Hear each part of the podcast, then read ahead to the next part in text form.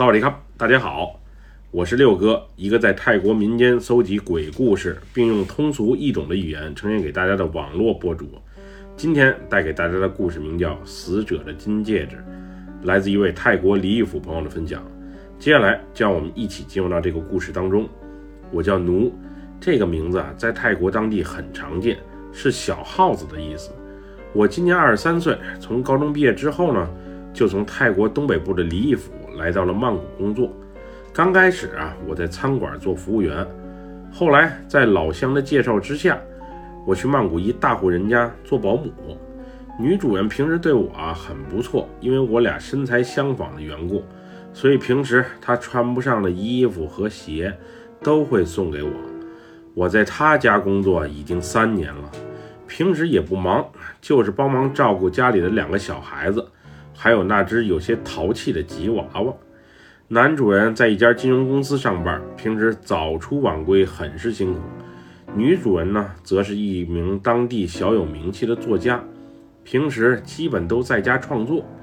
因为写作时常需要灵感，所以他闲来无事，又或者写作不下去的时候呢，都会来找我聊天我俩所聊的话题呢，从感情到美食以及时尚各个方面的都有，但是聊的最多的还是那些灵异事件。主要他的写作方向就是这类话题的。今天我所讲的这个故事啊，曾经也和他分享过。后来据说还被他写进了他的小说中，而这个故事呢，可不是我瞎编的，而是真真正正发生在我弟弟身上的，所以真实性绝对可靠。记得在两年前的时候呢，没记错的话，应该是五月底，当时我们老家离义府那边呢总是下暴雨。有一天，我弟弟骑着摩托车回家，当时已经是傍晚时分。乡间公路特别的昏暗，只是偶尔呢才能碰见一个路灯，因为刚下完雨的缘故，路面湿滑还挺暗。于是我弟弟当时啊骑摩托车的时候呢特别的注意。就在他沿着乡村公路没多久，就快到家的时候，他隐约看见路边呢侧翻着一辆摩托车，好像还有伤者在那里。于是，在好奇心的驱使下，他骑摩托车过去瞅了一圈，当时他在事故现场能清晰地看到一条长长的刹车痕。再一看摩托车破损的车头，他估计啊，应该是摩托车被一辆汽车给正面撞了。虽然在事故发生前呢，小轿车已经看见了正前方行驶过来的摩托车，无奈当时两车速度都太快，刹车距离不够，于是导致了这场惨案的发生。此时，肇事车辆呢已经逃逸了，还在现场呢，只是一辆破损严重的摩托车，外加旁边躺着的伤者。那时，我弟弟瞅了一眼伤者，是个姑娘，身材高挑的那种。姑娘下身穿个紧身的牛仔裤，上身则穿着白色的无袖清凉小背心。当时，不仅衣服上啊沾满了血迹，那姑娘原本飘逸的长发上。也满是血迹，因为是正面撞击，姑娘还没戴头盔，所以头部先着地的她，伤势很是严重。当时我弟弟发现伤者的时候啊，他还有呼吸，并且眼睛凝视着我弟弟，仿佛是在诉说着自己刚才的经历，祈求我弟弟赶紧去救他。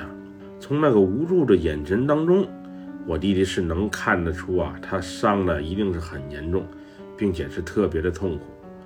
当时我弟弟第一反应呢是先回家，让家里人啊先报警，然后顺便找村里的人来帮忙。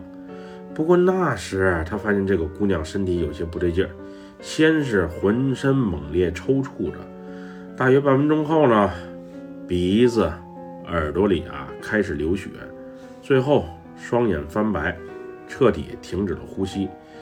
原本还想着救人，不过也就没多会儿的功夫呢，一个鲜活的生命就这样死去了。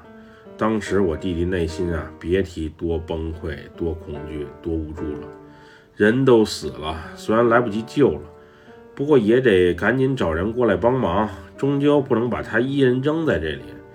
于是我弟弟准备起身去村长家，毕竟死人了，事关重大，是报警还是先处理尸体，还是让一村之长啊做决定比较好？正当我弟起身的时候，借着摩托车前的灯光呢，他隐约看见有什么东西啊在地面上反着光。仔细一瞅，原来是那姑娘手上的金戒指。都说贪婪是人性的弱点，在那一刻，我弟内心啊也动摇了。毕竟他还是个孩子，在诱惑面前呢，确实也不堪一击。当时他想，反正人也死了，周围也没其他的人，金戒指拿走了就拿走了，应该也没人会知道。再说他要是不拿的话，一会儿过路的其他人要是也发现了，估计啊也会偷偷摸摸的拿走。所以一不做二不休，索性就把金戒指从女士的手上摘了下来，揣进了自己的裤兜里。当时他目测这枚金戒指要卖的话，至少能卖一万泰铢，回头换部新手机应该是够用了。人都死了，这些身外物对那姑娘也就没有任何价值了，所以拿走就拿走了，也算不上什么太大的罪过。当时我弟弟是这么想的。另外，村长家，还是别去了，报警啊，就更不可能了。反正也没人知道我来过这里，就当一切都没发生过。不然，万一姑娘的家人问起戒指的事儿，我嫌疑太大，也不好解释和脱身。这些啊，都是我弟后来告诉我的。那时的他呢，还抱着侥幸心理，毕竟一部可以上网玩游戏的新触屏手机。对他的诱惑实在是太大了。那晚，据他回忆，回家之后，院里的狗啊就开始狂吠，而且一夜都没停。当时啊，他还挺纳闷，平时小狗都挺乖顺的呀，见他回来啊，还凑过来摇摇尾巴。可是那天那狗呢，就是一直的在那儿狂叫，而且眼神呢还有些惊恐。不过他也没多想。那时心有不安的他呢，只是希望那一晚呢能赶紧过去。至于那个姑娘的尸体啊，会有什么样的遭遇，他不想管，也尽量啊让自己不多想。毕竟心里有愧，想多了容易纠结。那晚回家的时候，老妈和我妹妹啊出门还没回来，只剩下七十岁的奶奶啊一人在家。回家之后呢，我弟弟就赶紧把金戒指啊从裤兜里拿了出来，然后找个地方藏了起来。终归是死人身上拿来的东西，放身上呢不吉利，放表面的话，万一被家里人发现问起，就更不好办了。所以先藏起来，眼不见心为净。明天一早啊，就去市里的金店啊给他卖了。当时奶奶正在看电视，我弟弟回家没多久。奶奶就突然冲着大门走去，当时也没人敲门按门铃啊。我弟弟还以为奶奶是想出门遛弯儿，于是呢随口埋怨了一句：“出门怎么也不记得关电视？”不过奶奶打开门后呢，没有走出门外，而是对着外面啊自言自语起来，仿佛是在和什么人聊天似的。当时院里的狗啊叫得更欢了。弟弟顿时感觉不妙，后背瞬间还冒起了一身冷汗，于是用颤抖的声音问了一句：“谁呀？奶奶奶，你在和谁说话？”这人说：“你拿了他的金戒指，有这回事吗？”奶奶随即回答道，然后把大门彻底打开了。当奶奶这句话刚从口中说出没多久，我弟弟就顿时感觉到一阵眩晕，仿佛全身中了邪，不仅不能动，而且呢还不能说话，就连视觉啊也开始模糊起来。此时他隐约感觉到有一个长发的女人在围绕着他不停地转圈儿，而且嘴里还念叨着：“还我戒指，还我金戒指。”不知过了多久。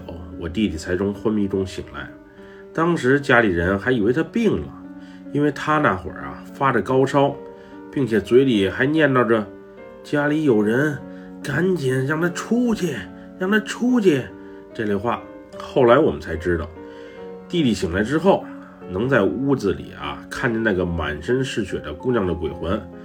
那个姑娘的鬼魂呢，就是这样若隐若现的在屋子里啊，不停地走动着，并且嘴里还不停地念叨：“还我戒指，还我戒指。”这几个字儿。最后他实在受不了了，于是把刚藏好的金戒指拿了出来。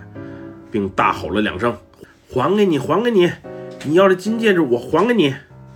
当弟弟把金戒指拿出来之后呢，那个姑娘的鬼魂啊，才消失的。后来冷静下来的弟弟，把刚才在路上的经历呢，讲给了家人听。当时他痛哭流涕地忏悔着自己的贪念，并保证会把戒指呢尽快还回去，以后再也不犯这样的错误了。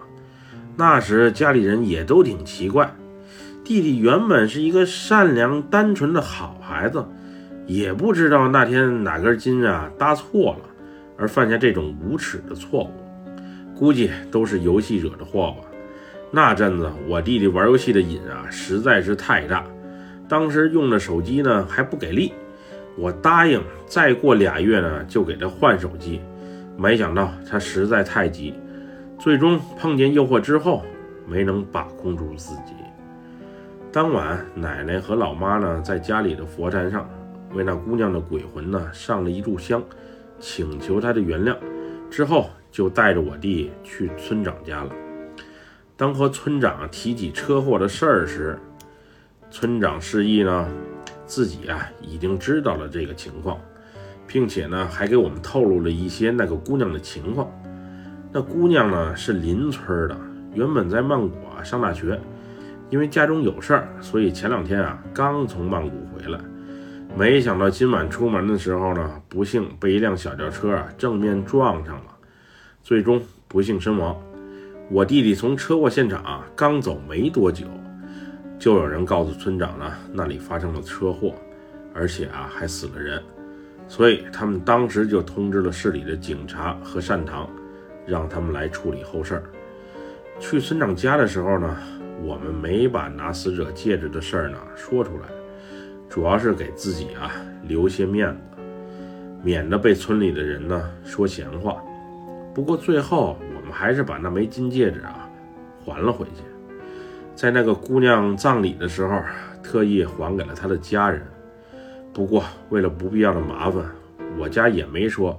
这枚戒指呢，是从车祸现场的尸体身上摘下来的，而是说隔天在车祸现场附近呢找着了这枚金戒指，怀疑是死者身上的东西，所以特意送了过来。不是我们不想说实话，而是我弟弟干的这事儿啊，实在是难以启口，主要是太不道德了。另外，这事儿要是传出去，我们家在当地啊也就别待了。我弟弟会被永远冠上小偷的称号。反正戒指也物归原主了，一切就让它过去吧。戒指还回去之后，那个姑娘的冤魂啊，也就没再在我弟的身边出现过。后来听说那个肇事者没多久呢，也去自首了，应该是被姑娘的鬼魂无时不刻的纠缠着，最后禁不住良心的谴责而去自首了吧。具体细节呢，我们也没多打听，当时也只是听说。虽然我弟那次呢是被吓着了，不过作为姐姐的我呀，从内心深处啊，还是挺感谢那个女鬼的。要不是她一直追着我弟，要求把金戒指还回去，可能他侥幸了一回，就会有第二回，最终成为偷鸡摸狗的惯犯也说不定。所以让这小子长回记性。得到次教训，也是一种不错的选择。最后呢，我也奉劝大家一句：不是自己的东西啊，千万别拿，小便宜占多了不是好事儿。踏踏实实做人做事儿才是正路。本期故事就分享到这里，喜欢六哥故事的朋友，别忘了给六哥点赞和关注哟。咱们下期节目再见，么么哒，拜拜，萨瓦迪卡。